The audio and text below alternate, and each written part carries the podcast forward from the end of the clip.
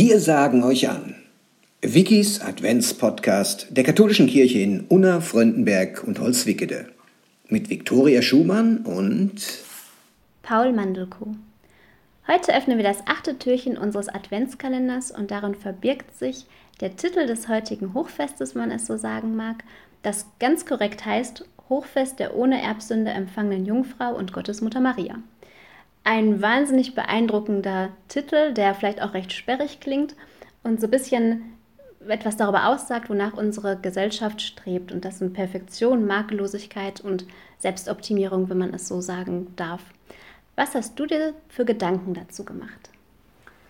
Ja, es ist in der Tat ein sehr sperriger Titel, der heute, glaube ich, viele Menschen eher abschreckt und ihnen auch wenig bedeutet.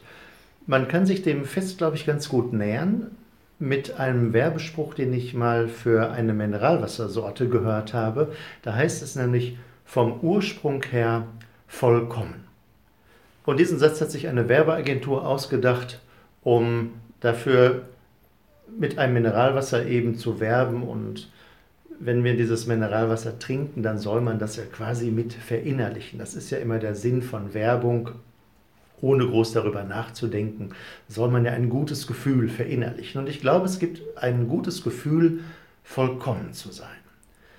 Warum das von unserer Gottesmutter geglaubt wird, hat den einfachen Grund, dass man sich eben nicht vorstellen konnte, dass ein Mensch, der nicht mit sich im Reinen ist, Gott zur Welt bringen kann. Und so ist im Laufe der Kirchengeschichte dieses Fest entstanden, dass wir von der Gottesmutter eben glauben, dass sie von Anfang an ohne den Bruch zwischen Menschen und Gott gewesen ist, also ohne diesen Graben, das ist ein anderes Wort für Sund oder auch Sünde, sondern dass sie von Anfang an im Grunde unmittelbar mit Gott im Kontakt stand.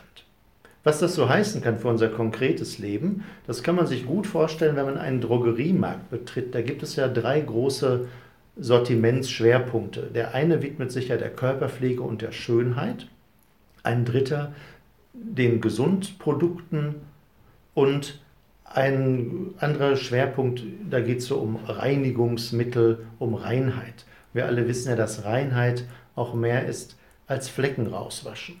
Und wenn man in diesen drei ganz großen Bereichen mit sich im Reinen ist, wenn man sich also vorstellt, was fehlt mir vielleicht, um mich vollkommen schön zu fühlen? Oder was fehlt mir, um vollkommen gesund zu sein? Oder was fehlt mir, um vollkommen rein zu sein mit mir selbst, mit meinen Mitmenschen, mit Gott, in meinem Verhalten zur Schöpfung.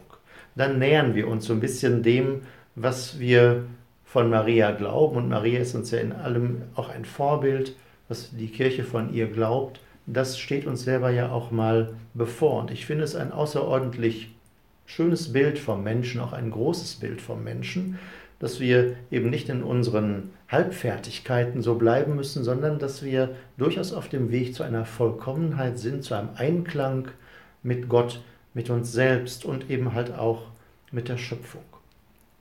Wenn ich manchmal mit Brautpaaren ihre Hochzeit vorbereite, dann fühlen die sich davon sehr angesprochen, dass Liebe zum Beispiel auch etwas ist, was uns hilft, im Reinen zu sein mit unseren Mitmenschen, vor allem mit dem, den man dann heiratet dass man dieses notwendige Vertrauen geschenkt bekommt, was wir zum Leben brauchen, dass wir bei der Wahrheit bleiben können, dass wir keine falschen Ausreden suchen müssen und einfach so sein können, wie wir sind. Das ist so der Humus im Grunde, die gute Erde, auf dem wir wachsen können, auf dem sich auch unsere Persönlichkeit entfalten und entwickeln kann.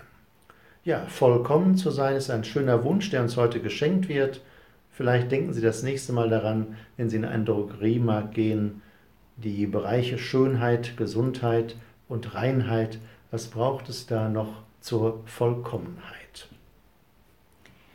Vielen Dank für deine Worte zu diesem Hochfest und damit freuen wir uns darauf, morgen das neunte Türchen zu öffnen.